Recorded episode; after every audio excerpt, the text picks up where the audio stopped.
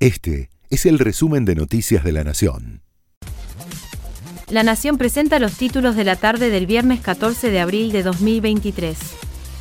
La inflación de marzo fue de 7,7%, el número más elevado desde abril de 2002. El índice de inflación que calcula el INDEC acumuló 21,7% en el primer trimestre del año y suma 104,3% en 12 meses.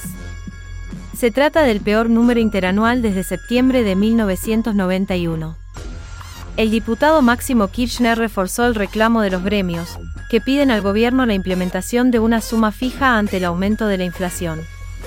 Lo hizo anoche en un encuentro del PJ bonaerense que encabezó en Monte Hermoso, donde instó al gobierno a integrar un monto fijo en el salario.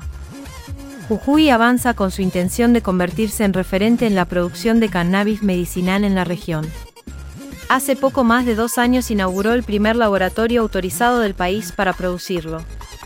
Ahora lanzó un sistema de franquicias biotecnológicas para la producción privada del cannabis medicinal en un parque de 70 hectáreas con 40 invernaderos en esa provincia. Lisandro Martínez se perderá el resto de la temporada en Manchester United.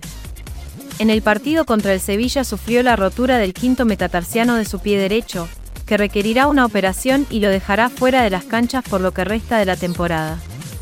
Aún así, es menos que el freno de seis meses que se temía originalmente. La India superó hoy a China y se convirtió en el país más poblado del mundo, según una estimación de Naciones Unidas, que calcula que tiene una población de más de 1.400 millones de habitantes.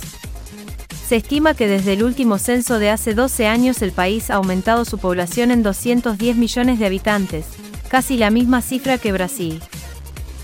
Este fue el resumen de Noticias de la Nación.